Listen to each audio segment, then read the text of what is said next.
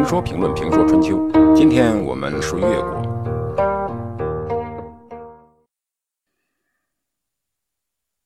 很多情况下，人只能共患难，不能共富贵。有一个著名导演曾经说过，他的三人团队在起步的时候，三人合作，他管创作，剩下两个人，一个人是精神领袖，一个人管行政。几年后，事业有成。但是在大家各自有了身家后，开始不太批评对方的东西，也不给意见。既然这样，那干嘛还在一起？还没有散伙就已经没有合作的精神了。这种现象在今天的中国并不鲜见。夫妻朋友在创业的时候，多少艰难险阻都闯过来了，但一旦事业有成，却往往各奔东西。在弱小的时候，人们需要抱团取暖，需要对方的支持。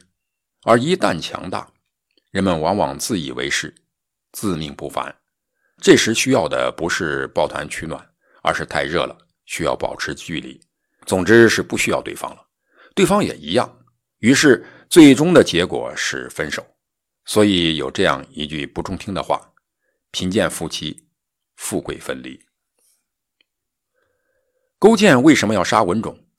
对一个经过二十多年卧薪尝胆、始终压抑自己个性与需求，终于咸鱼翻身的国王，我们很难体会他的心理感受。但有一点似乎是可以体会的，那就是当时已经身为霸主的勾践，不能被以前的事情所拖累，也不想让人知道他有过做奴隶的事和他在吴国经过一些不好的事。因为是文种带他娶妻，跪着前行，哀告吴王，求吴王让他做奴隶。他看到文种，就会想到这不光彩的一页。也有可能灭吴以后，在要和平还是要称霸的战略方针上，主张养民的文种与勾践又发生了最为强烈的冲突。还有可能是功太大了，不好处置，干脆以死处置。很多开国将领实际上都是走着文种的老路，因此韩信也发出了兔死狗烹的哀叹。范蠡参透了这些，因此选择离去。他乘船漂海到了齐国，更名改姓，在海边耕作。不久，积累财产达几十万。齐人听说他贤能，就让他做国相。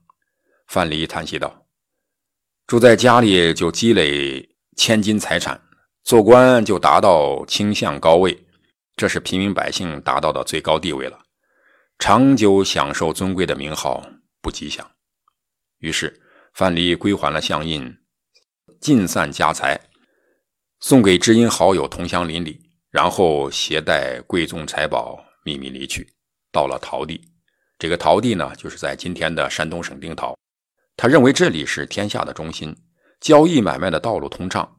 经营生意可以发财致富，于是自称陶朱公，下海经商，约定好父子都要耕种畜牧，买进卖出时要等待时机，以获得十分之一的利润。过了不久，家资又积累到万万。